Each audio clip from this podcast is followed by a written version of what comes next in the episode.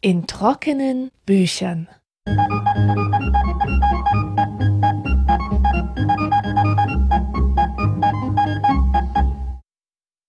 Herzlich willkommen zur 21. Folge in trockenen Büchern. Heute geht es um ein erschütterndes Essay von gerade mal 100 Seiten. Der Titel lautet Die Vereindeutigung der Welt über den Verlust an Mehrdeutigkeit und Vielfalt. Und geschrieben hat es der Islamwissenschaftler Thomas Bauer. Seine beunruhigende These ist, dass Vielfalt in allen Bereichen zurückgeht. Und das ist mehr als nur eine Vermutung. In der Natur ist es eine messbare Tatsache. In den Medien hört man ja ständig vom großen Insektensterben. Der Vogelbestand schrumpft dramatisch und ist allein in den letzten 200 Jahren um 80 Prozent zurückgegangen. 70 Prozent der Pflanzen gelten als gefährdet und die Anzahl der bedrohten Tierarten hat sich im neuen Jahrtausend verdoppelt. Und dieser rasante Vielfaltsverlust macht beim Menschen nicht Halt. In den nächsten 30 Jahren werden ein Drittel der weltweit gesprochenen Sprachen und Dialekte aussterben. Und das ist schlimmer, als es klingt, weil jede Sprache ja auch Ausdruck einer ganzen Kultur ist und ihrer Kreativität und ihres Weltverständnisses. Und das wird jeder wissen, der mindestens zwei Sprachen spricht. Der Verlust von Pflanzen, Tieren und Sprachen ist also evident. Aber die These, dass Vielfalt in allen Lebensbereichen zurückgeht, die fand ich erstmal sehr, sehr steil. Denn wenn ich von meiner Alltagserfahrung ausgehe, spricht eigentlich alles für mehr Vielfalt und nicht für weniger. Das fängt schon morgens im Supermarkt an, wenn ich wie gelähmt vor einer ganzen Wand aus Joghurtsorten stehe und mich nicht entscheiden kann. Auf dem Weg zur Arbeit höre ich eine Playlist, die ich mir aus Millionen von Titeln zusammengeklickt habe. Früher bin ich mit den Kollegen noch zum Asiatenmittagessen gegangen, heute kann ich zwischen thailändisch, vietnamesisch und koreanisch wählen.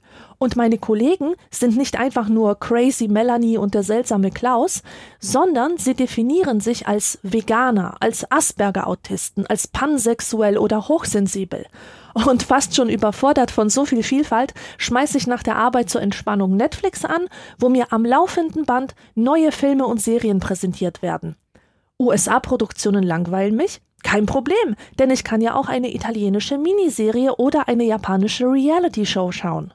Mehr Vielfalt war doch eigentlich nie, oder? Also wie könnte man da ernsthaft von einem Verlust auf allen Ebenen sprechen? Die Sache hat nur einen Haken.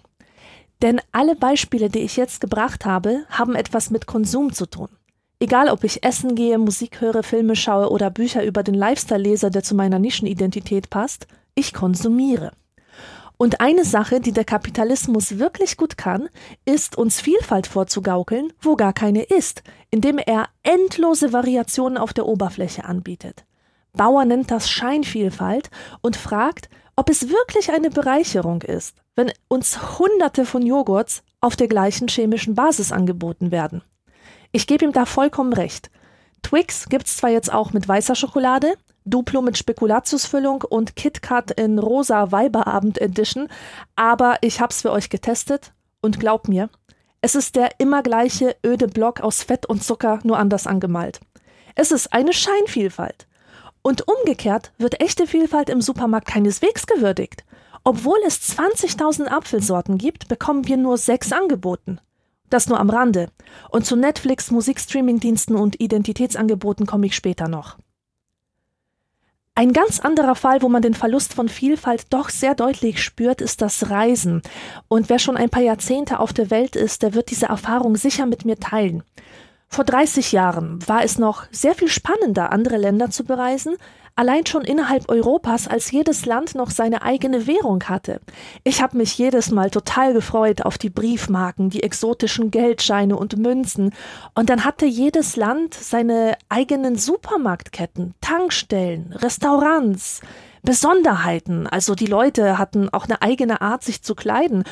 Und heute ist das zwar nicht alles verschwunden, aber es wird doch immer weniger.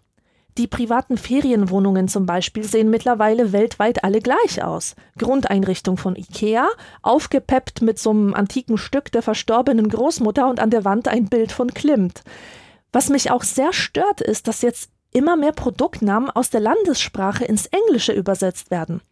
Erst neulich ist mir aufgefallen, dass Capri-Sonne, ein ehemals deutsches Produkt, hierzulande jetzt Capri-Sun heißt. Könnte mir egal sein, wenn das nicht auch ein Symptom des großen Verlustes wäre, und der ist schon einige Zeit im Gange, und zwar seit dem Beginn der Moderne. Ich möchte dazu ein paar im Essay zitierte Zeilen von Stefan Zweig vorlesen, der bereits 1925 Folgendes berichtet. Stärkster Eindruck von jeder Reise in den letzten Jahren ein leises Grauen vor der Monotonisierung der Welt. Alles wird gleichförmiger in den äußeren Lebensformen, alles nivelliert sich auf ein einheitliches kulturelles Schema. Die individuellen Gebräuche der Völker schleifen sich ab, die Trachten werden uniform, die Sitten international. Immer mehr scheinen die Länder gleichsam ineinander geschoben, die Menschen nach einem Schema tätig und lebendig, immer mehr die Städte einander äußerlich ähnlich. Erschreckend, oder? Man mag sich das tatsächliche Ausmaß des Verlustes gar nicht vorstellen. Vielfalt geht also kontinuierlich zurück und wir trösten uns über den Verlust hinweg mit Scheinvielfalt. Hinter all diesen Prozessen stecken natürlich wieder unsere üblichen Verdächtigen, der Kapitalismus und die Globalisierung. Also haben wir den Schuldigen schon ausgemacht. Es ist das System, das unser Leben sozusagen ohne unsere Einverständniserklärung bestimmt. Aber Thomas Bauer geht in seiner Diagnose noch einen Schritt weiter und sagt, es ist nicht nur das System, sondern wir streben als Individuen immer stärker danach, Vielfalt zu vernichten. Wir arbeiten mit vereinten Kräften und sogar mit einer gewissen Begeisterung darauf hin, die Welt eindeutiger und damit weniger vielfältig zu machen. Wir erklären uns jeden Tag damit einverstanden, weil wir Mehrdeutigkeit immer weniger aushalten, weil wir Vielfalt immer weniger ertragen. Es ist also keineswegs so, dass wir dem Vielfaltsverlust ohnmächtig gegenüberstehen. Vielmehr gibt es eine, ich zitiere, moderne Disposition zur Vernichtung von Vielfalt. Das ist natürlich harter Tobak, und um den zu verstehen, müssen wir uns erstmal das Konzept Ambiguität näher anschauen. Ambiguität begegnet uns immer dann, wenn wir merken, dass die Welt voller Widersprüche ist oder dass mehrere Wahrheiten nebeneinander existieren oder wenn sich Streitfragen nicht eindeutig klären lassen oder auch wenn etwas gemischte Gefühle in uns auslöst. In der letzten Folge zum Beispiel habe ich philosophische Ideen von Heidegger verbreitet und musste damit klarkommen, dass ich einen Nazi zitiere. Außerdem habe ich mich leidenschaftlich gegen Social Media ausgesprochen, aber wie habe ich die Folge nach der Veröffentlichung verbreitet? Natürlich über Social Media. Und das auszuhalten war alles andere als angenehm. Ambiguität kann auch Mehrdeutigkeit durch Wahrheit meinen. Ein Gedicht kann mehrere Interpretationen haben, wenn die Sprachbilder und Metaphern doppeldeutig sind. Und ähnlich ist es bei Gesetzestexten, die auch bewusst vage formuliert sind, damit man beim Auslegen Interpretationsspielraum hat. Von Ambiguität im eigentlichen Sinne spricht man dann, wenn etwas mindestens zwei Bedeutungen gleichzeitig hat, und das kommt in der Sprache auch häufig vor. Bauer bringt das schöne Beispiel von einem Schützenverein, der sich das Motto gibt, Schießen lernen, Leute treffen. Leute treffen steht hier natürlich für die soziale Begegnung, aber dadurch, dass es auch das Treffen eines Ziels mit Waffe bezeichnet, bekommt das Motto so eine schwarzhumorige Komponente und damit eine zweite Bedeutung. Es gibt Bereiche, in denen Ambiguität sehr erwünscht ist. In der Literatur und in der Kunst ist es ein Qualitätsmerkmal. Ohne Ambiguität wäre intelligenter Humor nicht denkbar. In diplomatischen Verträgen ist Wahrheit ein Muss, um überhaupt zu einer Einigung zu kommen. Und wir brauchen das Uneindeutige der Höflichkeit, um uns gegenseitig nicht zu zerfleischen. Daneben gibt es Systeme wie die Bürokratie, die Ambiguität unterdrücken müssen oder zumindest einhegen müssen, weil sonst nichts funktionieren würde. Das Problem ist, dass Ambiguität sich nie ganz beseitigen lässt, ohne dass dieser Eingriff absurde Nebenwirkungen hat. Thomas Bauer macht das am Alkoholtrinken deutlich. Ab wann darf man Alkohol trinken? Der Gesetzgeber hat in Deutschland das eindeutige Alter festgelegt, ab 16. Allerdings kann es bei der Umsetzung des Gesetzes zu Wahrheiten kommen. Woran erkennt der Wirt, dass die Person vor ihm schon 16 ist? Schließlich gibt es Menschen, die noch mit 25 wie Teenies aussehen und Teenies, die aussehen wie Studenten im letzten Semester. Die Lösung des Problems ist, dass Kassenpersonal, wenn es sich nicht sicher ist, nach dem Ausweis fragt.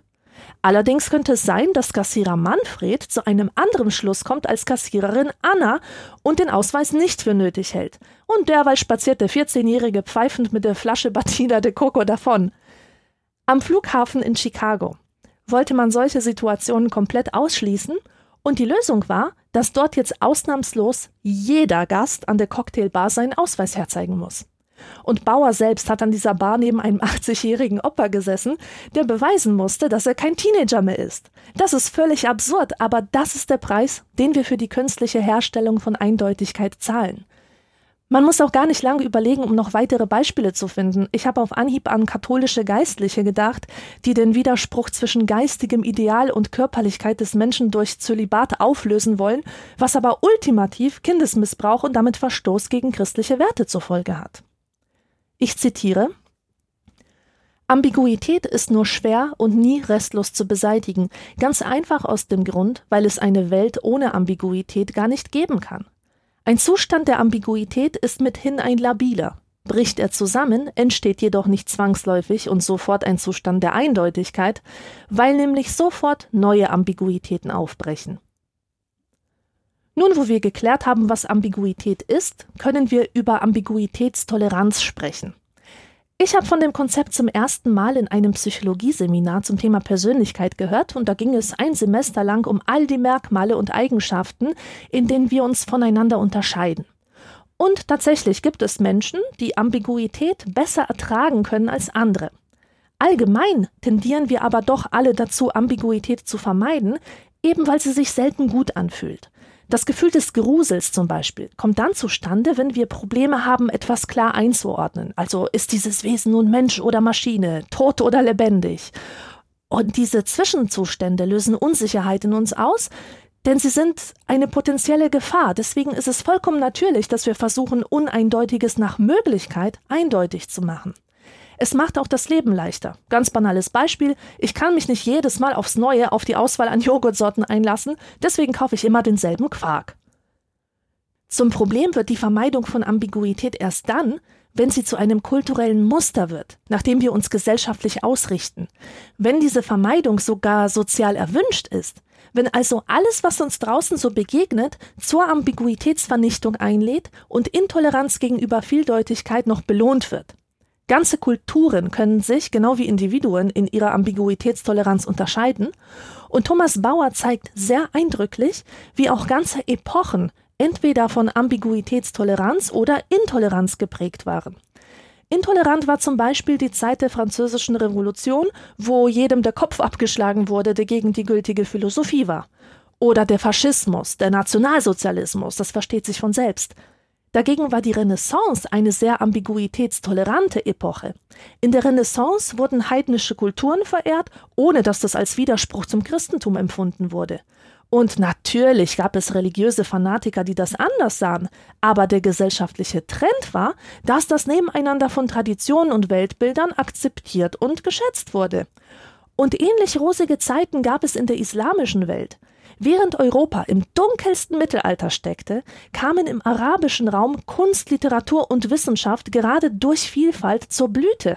Besonders die Kulturen entlang der Seidenstraße waren so divers, dass unsere angeblich multikulturellen Städte ein Witz dagegen sind, sagt Bauer als Spezialist.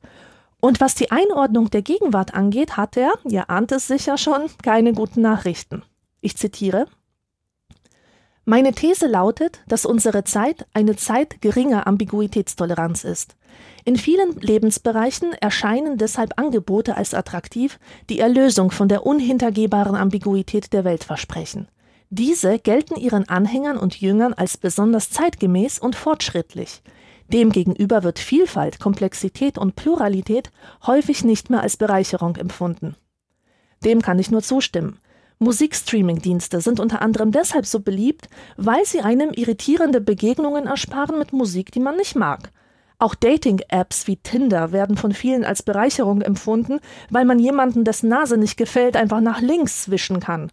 Es gibt eine Stand-up-Nummer von Caroline Kebekus, da sagt sie, dass sie sich manchmal wünscht, im Gesicht eines realen Gesprächspartners ein Menü öffnen zu können, damit sie die ganzen langweiligen Stories, die sie schon kennt, einfach wegklicken kann.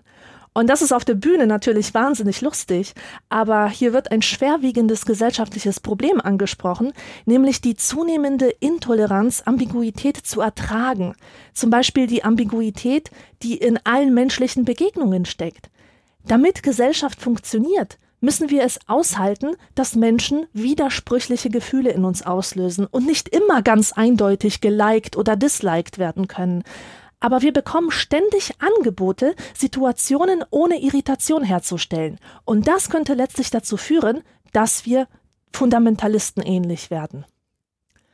Fundamentalismus zeichnet sich durch drei Merkmale aus. Erstens den Glauben an eine einzige, eindeutig erkennbare Wahrheit. Zweites Merkmal ist die Ablehnung der Geschichte. Wenn es nur eine Wahrheit gibt, muss diese ja überzeitlich gültig sein. Zwei plus zwei muss also immer vier ergeben und Interpretationen aus der Vergangenheit sind nicht zugelassen. Und drittens glauben Fundamentalisten an die Reinheit ihrer Lehre. Fremde Einflüsse werden nicht geduldet, weil durch die Beschmutzung von außen auch die Eindeutigkeit der Lehre bedroht ist. Was interpretiert werden muss, ist ja nicht mehr rein. Wenn wir uns unter Fundamentalismus nun islamische Terroristen vorstellen, klingt diese Denkweise total verrückt und abgehoben, so als könnte uns das nie passieren, aber die meisten von uns waren schon mal so drauf. Ich schlage vor, sich einfach mal an die eigene Pubertät zu erinnern. Ich weiß noch, welches Schulhofdrama das war, als Paradise Lost, Lieblingsband meiner damaligen Clique, ein elektronisches Album aufgenommen haben. Das verstieß gegen alle Reinheitsgebote des Metal und Freundschaften sind darüber zerbrochen, ob man das Album jetzt gut fand oder nicht. Oder wie ich rumgeheult habe, weil meine Eltern kein postkoloniales Bewusstsein hatten. Das habe ich denen persönlich angekreidet und es war mir scheißegal, dass die überhaupt keine Chance hatten, sich in ihrer eigenen Schulzeit mit solchen Themen zu beschäftigen. Also Ablehnung der Geschichtlichkeit. Oder die wunderbaren Chroniken von Narnia. Die habe ich mir als kleine Atheistin verboten zu lesen, weil es ein Christ geschrieben hat, der womöglich christliche Botschaften hineingelegt hat, die ja mein einzig wahres atheistisches Weltbild verunreinigen würden. Man kann jedem Jugendlichen nur wünschen, dass er aus dieser Phase rauswächst, denn eine größere Ambiguitätstoleranz ist ein Zeichen von geistiger Reife. Aber, wie Bauer immer wieder bedauert, fährt man mit geistiger Unreife gerade ziemlich gut, was man unter anderem an den Auswüchsen der Political Correctness sehen kann. Etwa als das Gedicht von Gomringer von der Wand einer Schule entfernt werden musste, weil ein paar Leute den Interpretationsspielraum nicht aushielten. Oder daran, dass Journalisten sich nicht mehr ausdrücken können, weil ihre Sprache vom Lektorat so beschnitten wird, dass sie nicht mehr die Wirklichkeit abbildet, sondern eine künstliche, von Geschichte und jeder Zwiespältigkeit und Doppeldeutigkeit befreite Wunschwelt. Sehr lesenswert dazu ist übrigens ein Artikel von Tina Übel auf Zeit Online, der den passenden Titel Der große Verlust trägt. Die Artikelüberschriften lauten Verlust des Weltverständnisses, Verlust der Empathie, Verlust des Sprachverständnisses, Verlust des Humorverständnisses, Verlust der Unterscheidungsfähigkeit. Das ist auch eine sehr eindrückliche Fallbeispielbebilderung zu den Thesen von Bauer. Wir haben mehr Komplexität zu bewältigen denn je. Überall, wo Komplexität ist, ist Ambiguität unvermeidbar. Und psychologisch ist es total nachvollziehbar, dass wir davon überfordert sind. Die optimale Haltung, die man der Komplexität gegenüber einnehmen kann, ist Ambiguitätstoleranz. Aber die ist uns keineswegs natürlich gegeben und in die Wiege gelegt, sondern das ist eine kulturelle Leistung, die trainiert werden muss. Und wenn Menschen nicht lernen, Widersprüche auszuhalten, reagieren sie auf Komplexität mit Fundamentalismus oder Gleichgültigkeit. Und beides sind Haltungen, die ambiguitätsfeindlich sind. Die Fundis sagen, es gibt diese vielen Wahrheiten gar nicht. Das heißt, sie leugnen, dass die Welt komplex und mehrdeutig ist. Die Gleichgültigen sagen, na gut, wenn es zu Thema X keine eindeutigen Wahrheiten gibt, dann kann das nur bedeuten, dass es Quatsch ist oder unwichtig. Irgendwas, mit dem es sich nicht zu beschäftigen lohnt. Das wird in der Wissenschaftsvermittlung zum Problem, wenn das Publikum von Seiten der Wissenschaft eindeutige Aussagen verlangt. Wenn da jetzt in der Talkshow eine Islamwissenschaftlerin sitzt, die sagt, so einfach ist es nicht mit dem Islam. Dann kann man sich dazu unterschiedlich verhalten. Die wenigsten werden sich denken, aha, ist ja interessant, vielleicht sollte ich mehr über die einzelnen Interpretationen erfahren. Viel wahrscheinlicher ist es, dass der Laie sagt, Also, wenn die als Expertin da jetzt weder eine klare Warnung noch eine klare Entwarnung ausspricht, dann ist das Thema ja auch egal. Oder er fragt sich, wozu brauche ich überhaupt eine Islamwissenschaftlerin? Der Sarrazin hat den Koran ja auch gelesen und der hat wenigstens eindeutige Aussagen für mich daraus abgeleitet. Ja, und dann haben wir den Salat. Mit der Religion ist es ähnlich verzwickt. Es gibt die These, dass Religionen wiederkehren, aber diese These teilt Bauer nicht ganz. Vielmehr ist es so, dass traditionelle Religiosität global zurückgeht, weil sie den Menschen immer egaler wird. Allerdings kann Religion sich dort halten, wo sie politisch vereinnahmt wird, zum Beispiel in der Türkei, in Russland oder auch in Polen. Ich habe mich früher immer gefragt, wie es sein kann, dass meine Landsleute religiös sind und die Nachbarn in der DDR so gar nicht. Und genau das ist der Grund. Die Religion hat in Polen zur politischen Identitätsbildung beigetragen, in der DDR hatte sie diese Funktion nicht.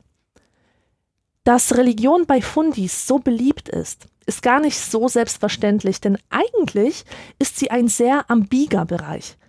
Es fängt schon damit an, dass es um die Beziehung zu etwas Transzendentem geht, etwas, das größer und anders ist als wir und über das sich selbstverständlich keine eindeutigen Aussagen treffen lassen, jetzt im naturwissenschaftlichen Sinn. Und weil Religionen auf Textquellen beruhen, und zwar auf verschiedenen Texten aus verschiedensten Zeiten, ist es vollkommen klar, dass sie einander widersprechen und interpretiert werden müssen, und zwar je nach Kontext und Erkenntnisinteresse verschieden. In der islamischen Welt war das viele Jahrhunderte lang auch die gängige Praxis. Es war also völlig normal, dass es verschiedene Auslegungen der Rechtsprechung gab, und die Gelehrten waren sogar stolz auf diese Vielfalt. Was wir von Bauer auch erfahren, ist, dass es Steinigungen von Ehebrechern oder Hinrichtungen von Homosexuellen in der islamischen Welt in tausend Jahren nicht gegeben hat. Ich zitiere dieser Prozess setzt im Islam während des 19. Jahrhunderts ein, als islamische Gesellschaften mit dem wirtschaftlich und militärisch überlegenen Westen konfrontiert und dadurch in die Enge getrieben wurden. Fühlt man sich aber in die Enge getrieben, sucht man nach einfachen und klaren Antworten. Und so wird auch die Luft für Ambiguitätstoleranz dünn. Kommen wir nun zum Thema Kunst. Kunst ist ja etwas, wo viele Humanisten meinen, das sei ein passabler Religionsersatz. Ein Kunstwerk ist nicht richtig oder falsch, sondern es gibt viele mögliche Lesarten, die gleichberechtigt nebeneinander stehen können. Man könnte also von Glück sprechen, dass wir diese Rückzugsgebiete haben. Leider sagt Bauer, dass die Strömung hin zur Vereindeutigung so stark ist, dass sie auch die Inseln mit sich fortreißt. Und auch Kunst, Musik und Literatur bewegen sich immer mehr zwischen Bedeutungslosigkeit und belangloser Eindeutigkeit. Was meint er damit? Beginnen wir mit der Suche der Kunst nach Eindeutigkeit. Wenn man sich die Musikgeschichte anschaut, im Bereich der klassischen Musik kann man mit dem Einsetzen der Moderne einen deutlichen Trend zu mehr Eindeutigkeit erkennen. Vielleicht kennt ihr aus dem Musikunterricht noch den Tristan-Akkord. Das ist ein Akkord aus der Oper, der weder eindeutig Dur noch eindeutig Moll ist. War für die Komponisten des 19. Jahrhunderts überhaupt kein Problem. Aber an der Jahrhundertwende setzt ein Wandel ein, der sich besonders radikal bei Schönberg ausdrückt, der die Zwölftontechnik entwickelt hat. Diese Musik ist überhaupt kein Vergnügen zum Anhören, weist aber strukturell eine mathematische Eindeutigkeit auf. Es gibt nicht viel zu interpretieren, anders als die Musik von Bach, wo der Musiker innerhalb der Vorgaben durch die Noten noch jede Menge Interpretations- und Gestaltungsspielraum hat. Schönberg hat gesagt, Musik soll nicht schmücken, sie soll wahr sein, was eine bemerkenswerte Aussage ist. Er negiert ja damit, dass Kunst eine Alternative zur Wirklichkeit ist, und das ist eine fundamentalistische Haltung. Ganz ähnlich verhält es sich mit Adolf Loos, der tonangebend für die moderne Architektur war. Bei dem war Reinheit auch ganz zentral. Von ihm stammt der berühmte Ausspruch, das Ornament sei ein Verbrechen. Er wollte alle schmückenden und unnötigen Elemente aus dem Gebrauchsgegenstand tilgen und damit natürlich auch das Geschichtliche, das historisch Gewachsene. Es überrascht dann auch nicht, dass solche ästhetischen Ansichten mit faschistischen Weltverbesserungsideologien Hand in Hand gingen. Ich zitiere so wurde die Architektur vom Ornament, die Kunst insgesamt von der Tradition, die Musik von der Tonalität, die Dichtung von vermeintlichen Formzwängen, die Farbe von der Form und die Form von der Farbe und natürlich Malerei und Plastik von der Gegenständlichkeit und schließlich auch noch von der Bedeutung befreit. Befreit steht hier in Anführungsstrichen, denn was hier passiert ist, war Ambiguitätsvernichtung und dadurch eine deutliche Verarmung der Kunst. Eine Reduzierung der vielen Lesarten auf eine einzige Lesart, also Eindeutigkeit. Demgegenüber steht heute eine Kunst, die nicht auf Eindeutigkeit aus ist, sondern auf das andere Extrem, die Bedeutungslosigkeit. Jeder von uns wird mal vor einer Skulptur gestanden haben, irgendwo an einem großen Gebäude dran und sich gedacht haben, warum stehen hier drei Riesenfritten über Kreuz? Manchmal findet man eine Infotafel, da steht dann irgendwo, dass es sich um ein Mahnmal zum Gedenken an die Opfer von irgendwas handelt. Und da wäre man ohne diese Infotafel nun im Leben nicht drauf gekommen. Das ist so ein Problem, das ich persönlich mit moderner Kunst häufig habe. Wenn ich nicht wenigstens einen Anhaltspunkt bekomme, worauf der Künstler hinaus wollte, bleibt das Werk einfach stumm, sagt mir absolut gar nichts, berührt mich null und hat damit höchstens so einen dekorativen Wert. Und das ist natürlich eine schreckliche Verallgemeinerung und trifft ganz bestimmt nicht auf alle moderne Kunst zu, aber hier begegnet es mir besonders häufig. Das Problem solcher Kunst ist, dass sie gefällig ist und so bedeutungsoffen, dass unendlich viele Interpretationen denkbar sind. Das ist aber keineswegs ein Qualitätsmerkmal, das ist nicht die Ambiguität, die bereichert. Hierzu eine Aussage von Bauer aus einem Interview. Nur ist Kunst ja heute gar nicht immer mehrdeutig. Oft ist sie beliebig. Sagen wir, ein Künstler türmt in einem Museum einen Haufen Waschlappen auf. Natürlich kann sich jeder etwas dabei denken. Aber wenn sich 100 Leute irgendwas denken, hat es streng genommen gar keine Bedeutung mehr. Und ich würde sagen, auch keine gesellschaftliche Relevanz. Mich persönlich berühren Skulpturen, die konkreter sind und mir den Kontext vorgeben, ohne dass ich die Infotafel lesen muss. Wenn ich gleich sehe, äh, hier geht's um die Hungersnot in Irland, dann kann ich mich gewinnbringend mit der Art und Weise beschäftigen, wie der Künstler das in der Skulptur umgesetzt hat. Vielleicht finde ich Hoffnung in der Skulptur und mein Begleiter sieht nur die Verzweiflung. Auf jeden Fall hat die Skulptur für uns beide eine Bedeutung. Wir können darüber kommunizieren, wir können eine Haltung und auch Betroffenheit zum Thema entwickeln. Und wenn dieser Rahmen fehlt, dann dann weiß ich nicht, warum ich mich damit überhaupt beschäftigen sollte. Übrigens, als ich vor zehn Jahren Kunstgeschichte studiert habe, hatte ich einen großen Traum, eine Vision. Ich wollte Menschen für Kunst begeistern, die nie freiwillig in ein Museum gehen würden. Und ich dachte, man müsste den Leuten einfach mal die Bilder zeigen, wo ein Dämon ein Gesicht auf dem Arsch hat oder ein Renaissance-Baby wie ein Alien aussieht. Und ich habe mich dann auch mit einer Dozentin getroffen und ihr erzählt, was mir vorschwebt und gefragt, ob sie mich dabei unterstützen will, ein Buchprojekt daraus zu machen oder so. Und die meinte nur, nee, das könnte ich vergessen. Die Kunsthistoriker, die finden sowas überhaupt nicht komisch und sie könne sich das auch nicht vorstellen, dass da ein Museum mit uns kooperiert.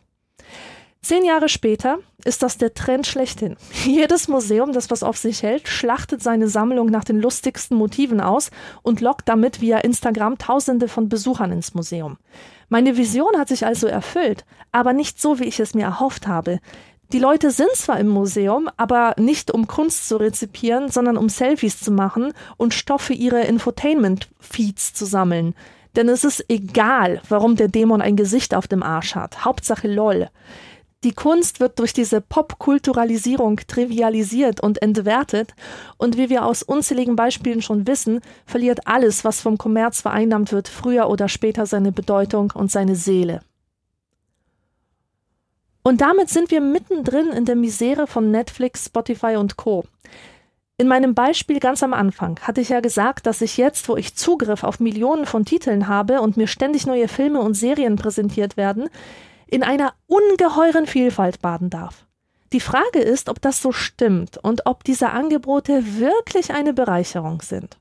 Ich war früher ein ziemlicher Musiknerd und habe viele verschiedene Musikzeitschriften aus allen Genres gelesen. Und das Tolle daran war, dass jede Redaktion ihren eigenen Stil und ihr eigenes musikalisches Spektrum hatte und ich jeden Monat etwas Neues entdecken konnte. Das heißt auch Sachen, die über meine musikalische Sozialisation hinausgingen. Und jetzt nutze ich zwar einen Streamingdienst mit Millionen von Titeln, aber ich höre immer nur das Gleiche. Ich kenne das übrigens auch vom Essen gehen. Wenn im Restaurant 100 Speisen im Menü stehen und ich überfordert bin, lasse ich mich auf die Vielfalt gar nicht erst ein und nehme einfach Schnitzel mit Pommes. Wenn aber nur vier Speisen angeboten werden, dann entscheide ich mich mit Vorliebe für etwas, das ich noch nie gegessen habe. Ich höre aber auch in einem anderen Sinne immer das Gleiche. Und zwar, weil selbst neue Sachen klingen wie die alten Sachen. Weil der Algorithmus auf dem aufbaut, was er für meinen Geschmack hält und mich selten darüber hinausführt. Ich habe zwar theoretisch die Option, alles Mögliche zu hören, aber die Wahrscheinlichkeit, die Vielfalt auch zu erfahren, die ist gering. Auch weil ich daran irgendwann kein Interesse mehr habe, wenn ich darauf trainiert werde, dass alles meinen Vorlieben entsprechen soll. Das ist eine erschreckende Vorstellung, zumal ich oft feststelle, dass ein Track alle Elemente hat, die mir gefallen, gefallen müssten, aber ich habe den Eindruck, dass da was von Maschinen komponiert wurde oder einfach nur von Teenies, die wissen, welche Knöpfe sie drücken müssen, weil sie ein YouTube-Tutorial geschaut haben, die auch wissen, wie etwas klingen muss, damit es zum Zeitgeist passt. Und leider wird sehr viel Musik heutzutage auf berechenbaren Effekt hin produziert und auf Vermarktbarkeit und nicht, weil dahinter ein Künstler steckt, für den die Musik einen innerlich notwendigen Protest gegen die Wirklichkeit darstellt. Und ich rede hier keineswegs nur von Doodle-Pop, das wäre ja Old News, sondern ich rede durchaus auch von Musik, die sich einen subversiven Anstrich gibt. Ich zitiere Ähnlich wie der zunehmenden Anzahl von Schokoriegelsorten keine wirkliche Steigerung der Lebensmittelvielfalt entspricht, sind auch industriell verfertigte Popsongs eher ein Symptom für die Vereindeutigung der Welt als für künstlerische Vielfalt. Und mit Netflix habe ich übrigens ein ähnliches Problem. In letzter Zeit lassen mich von Netflix produzierte Serien mit einer großen inneren Leere zurück. Ich habe lange überlegt, warum. Es sind ja echt gut gemachte Serien. Dann fiel mir auf, dass in den Serien, die mir reingedrückt werden, immer eine zynische Hauptfigur zu 80s Synthi Sounds durch die Gegend läuft oder Retro-Teens in Mystery-Fälle verwickelt sind. Und dann war der Fall klar. Diese Serien werden produziert, um mir zu gefallen. Sie zeigen mir genau die Provokationen, die ich erwarte, und alles darin soll mein Weltbild bestätigen, auch wenn es ein vom Mainstream abweichendes Weltbild ist. Ich bin nur eine Zielgruppe unter vielen. Eine Serie oder ein Film, den ich als Bereicherung empfinde, macht aber das Gegenteil. Er verschafft mir eine neue Sicht, eine neue Erfahrung, etwas, das ich noch nicht kannte und so nicht erwartet habe. Daher vielleicht auch die empfundene Leere, weil diese Erfahrung meistens ausblieb. Und auch hier wieder das ekelhafte Gefühl, dass die Autoren dieser Serien auch Maschinen sein könnten, die einfach wissen, was funktioniert und was für mich funktioniert. Und vielleicht erinnert ihr euch noch an Arte, wo ständig ausländische Filme liefen. Die waren mal wirklich ein Fenster zur Welt und haben mir einen sehr lebendigen Eindruck für die Vielfalt von Kultur vermittelt. Diesen Eindruck habe ich noch ein bisschen, wenn ich ausländische Netflix-Produktionen schaue, aber auch diese Serien werden letztlich für den globalen Markt produziert und sie werden die Besonderheiten, die sie jetzt noch haben, früher oder später verlieren, da bin ich mir ganz sicher. Sprechen wir nun über einen Faktor, der bei der Vereindeutigung der Welt eine große Rolle spielt. Das ist die Authentizität. Wir lieben ja alles, was authentisch ist. Nur was authentisch ist, ist gut. Warum sind YouTube-Stars so beliebt bei den jungen Leuten? Weil sie nicht schauspielern, sondern sich authentisch geben, weil sie gar nicht erst versuchen, etwas Besonderes zu schaffen, sondern frei Schnauze in die Kamera labern, was ihnen gerade so als Alltagsfetzen durch den Kopf wabert. In der Buchhandlung habe ich neulich ein Gespräch mitgehört, da sagte eine Frau zur anderen, sie braucht authentische Geschichten. Zum Beispiel darüber, wie es ist, wenn der Mann in Ruhestand geht. Weil das kennt sie, da kann sie sich drin wiederfinden. Sie mag keine Geschichten über rosa Elefanten lesen, wo es um was geht, das es gar nicht gibt. Wenn aber normale Leute über normale Themen schreiben, das sei so wunderbar authentisch. Und derweil wird auch Trump als authentisch gefeiert, weil er immer genau das sagt, was er denkt. Und Hasskommentatoren bekommen großen Zuspruch, weil sie ungefiltert ihre Meinung sagen und dabei immer authentisch agieren, im Einklang mit sich selbst. Bauer hat dazu zwei vernichtende Sätze übrig. Authentisch ist der Mensch offensichtlich nur dann, wenn er sein Inneres, seine vermeintlich unverfälschte Natur ungefiltert nach außen stülpt. Und das bedeutet letztlich, Authentizität ist das Gegenteil von Kultur. Es gibt ja tatsächlich den festen Glauben daran, dass der Mensch ein wahres, unverfälschtes Selbst hat, das im Laufe seines Lebens immer wieder Gefahr läuft, von fremden Mächten verstellt zu werden. Diese Auffassung vom Selbst lässt aber eins außer Acht, dass der Mensch nämlich seiner Natur nach ein Kulturwesen ist. Und Kultur ist das, was der Mensch aus der Natur macht. Wir entwickeln unser Selbst im Zusammenspiel mit Kultur und Gesellschaft und nicht in Blumentopf oder in einem Vakuum. Wir lernen, verschiedene Rollen einzunehmen und wir entwickeln die Fähigkeit, unser Verhalten nach unserem jeweiligen Gegenüber auszurichten.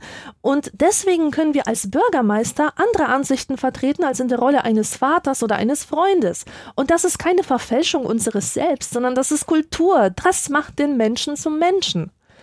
Diese Vielseitigkeit des Selbst ist uns aber nicht mehr geheuer. Ich erinnere mich noch gut und mittlerweile sogar wehmütig an die klassische Werbung aus dem Fernsehen. Was für eine Traumwelt. Cowboys, die auf Pferden durch die Wüste reiten.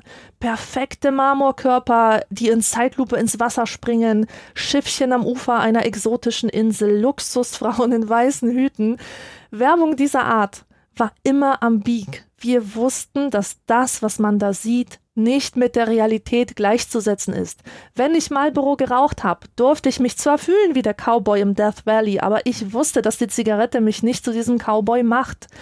Heute funktioniert solche Werbung gar nicht mehr, denn diese Künstlichkeit wird abgelehnt. Die Leute wollen jetzt Authentizität und daher ist es kein Wunder, dass Werbefuzis jetzt alle auf Influencer-Marketing setzen.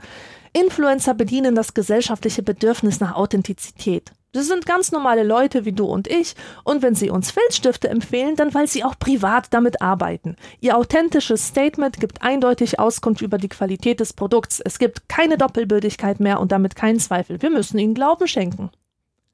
Der Trend zur Authentizität zeigt sich auch im Kino, wo auch eine immer größere Annäherung an die Realität angestrebt wird. 3D-Brillen und Virtual Reality wollen uns eine Erfahrung verschaffen, die als authentisch, als wirklichkeitsgetreu erlebt werden kann. Was aber dabei verloren geht, ist die epische Distanz, durch die sich Kunst gerade auszeichnet. Stummfilme waren doch eine großartige Kunstform. Man hatte zwar die bewegten Bilder, aber noch keine Farbe und keinen Ton, und dadurch war genug Raum da für eigene Interpretation. Neulich war ich im Planetarium und habe mir einen kleinen Film über die Entstehung des Universums und der Erde angeschaut. Und dieser Film war technisch nicht auf dem neuesten Stand. Die Dinosaurier sahen echt billig aus. Aber gerade deswegen fand ich die Erfahrung super, denn in jeder Minute war klar, wir wissen nicht wirklich, wie es damals war. Denn wir waren ja nicht dabei, also müssen wir auch nicht so tun, als ob. Und ich liebe auch Fantasy-Filme aus den 80er Jahren. Man sieht genau, wo der Bluescreen zum Einsatz kam und die Kulissen sehen aus wie Kulissen. Und als Kind musste ich meinen eigenen Kopf benutzen, damit die Fantasie ihre volle Wirkung entfaltet. Die Fantasy-Filme von heute, die widern mich meistens an, weil sie mir diese schöne Erfahrung des selber Denken und Vorstellen müssens verwehren. Fantasy ist nur noch Kitsch und Kitsch ist nicht vieldeutig. Kitsch ist eindeutig. Das macht ihn ja so schrecklich banal. Im Anschluss an Authentizität müssen wir unbedingt noch über Identität und Kapitalismus sprechen. Ich habe in meinem Beispiel vom Anfang, wo es um die gefühlte Vielfalt im Alter ging, meine Kollegen Melanie und Klaus erwähnt, die stolz auf ihre diversen Identitäten sind. Sie drücken damit ihr Ich aus, aber das tun sie nicht, indem sie Gedichte darüber schreiben, sondern indem sie konsumieren.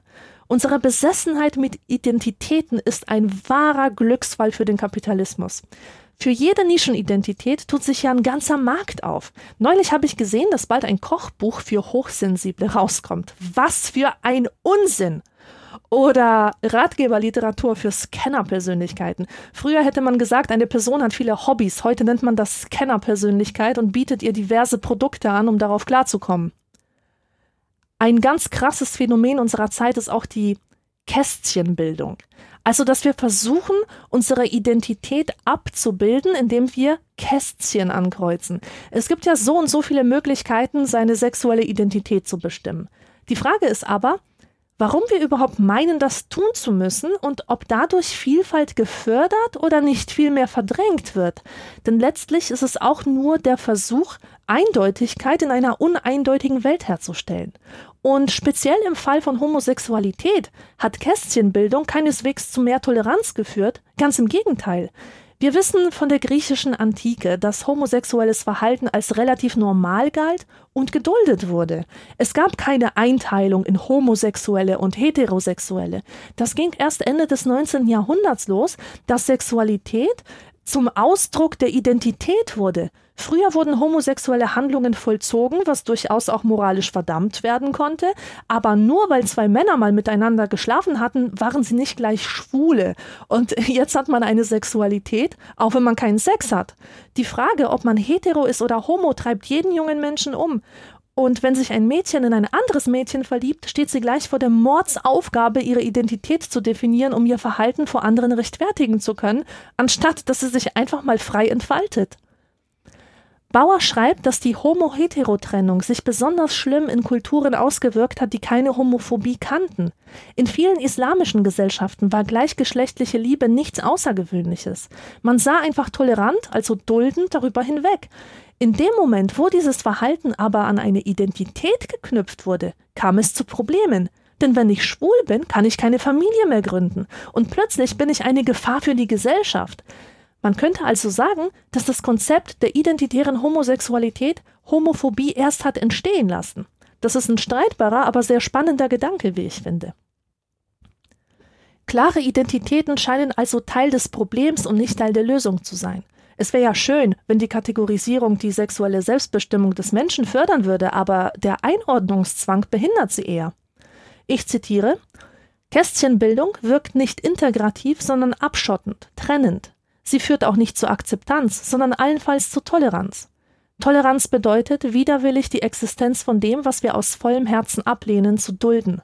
Wollen wir darüber hinauskommen, müssen wir lernen, das Widersprüchliche, Vage, das Vieldeutige, das Nichtzuordnende, das Nichterklärbare als den Normalfall der menschlichen Existenz hinzunehmen, es mindestens zu achten, vielleicht sogar zu lieben.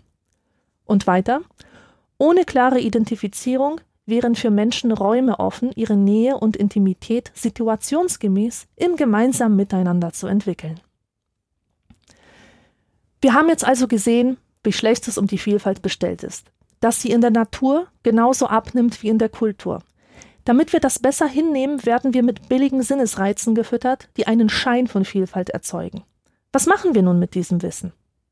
Es einfach akzeptieren? Vielleicht hilft uns die Eindeutigkeit ja auch, uns zu zeitgemäßen Maschinenmenschen zu entwickeln. Maschinen verstehen keine uneindeutigen und doppeldeutigen Botschaften und eindeutige Botschaften gewähren ein reibungsloses Funktionieren. Damit kommt der Selbstoptimierer doch eigentlich an sein Ziel. Nur wäre das Leben dann überhaupt noch lebenswert? Gäbe es in einer solchen Welt zum Beispiel noch sowas wie Schönheit und hätten wir die Fähigkeit, sie zu empfinden? Das sind alles Fragen, die es sich zu stellen lohnt. Und wenn wir feststellen, dass das nicht die Welt ist, in der wir leben wollen, sollten wir uns schleunigst Gedanken über Gegenstrategien machen. Hier kann zum Glück jeder klein bei sich selbst anfangen. Bauer schlägt vor, dass man sich um alte oder behinderte Menschen kümmert, weil man denen gegenüber nur ambivalente Gefühle haben kann. Dass man also im Zwischenmenschlichen seine Ambiguitätstoleranz bewusst schult. Weitere Trainingslager sind Kunst, Musik, Literatur. Und zwar eine ernsthafte Beschäftigung damit, nicht nur als Entertainment. Diese Fächer sollten auch in den Schulen eine viel größere Rolle spielen. Jeder kulturelle Ausdruck menschlicher Kreativität und Denkleistung muss außerdem seinen Eigenwert zurückbekommen. Wissenschaft darf nicht danach beurteilt werden, ob sie Talkshow tauglich ist. Literatur darf nicht nach der Anzahl der verkauften Exemplare bewertet werden. Authentizität ist kein guter Maßstab für die Qualität von Kunst. Und mit all diesen Einsichten und kleinen widerständigen Trainingshandlungen könnten wir gegensteuern und die Welt wieder zu einer machen, in der Ambiguität als Bereicherung und nicht als Makel erlebt wird. Mich würde es brennend interessieren, was ihr zu alledem zu sagen habt. Es sind ja durchaus streitbare Thesen, die Thomas Bauer davor bringt, und ich kann mir vorstellen, dass ihr bei meinen Beispielen ganz anderer Meinung seid, zum Beispiel was Streamingdienste betrifft. Die Vereindeutigung der Welt von Thomas Bauer ist 2018 bei Reklam erschienen. Bis zum nächsten Mal.